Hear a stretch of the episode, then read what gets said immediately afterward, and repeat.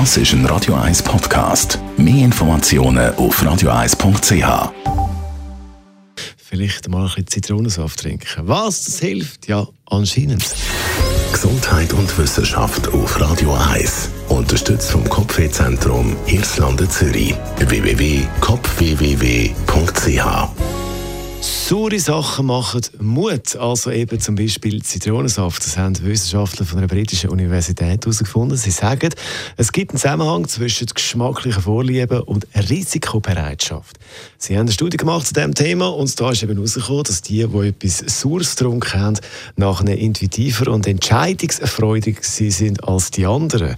Was auch herausgekommen ist, salzige Sachen und bitteres Zeug haben keinen Einfluss und süße Sachen, das ist gar nicht gut gut, das hemmt unsere Entscheidungsfreudigkeit.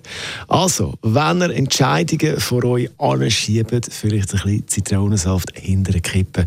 Ich weiß, es ist nicht wahnsinnig gut, aber hilft anscheinend. Das ist ein Radio 1 Podcast. Mehr Informationen auf radio1.ch.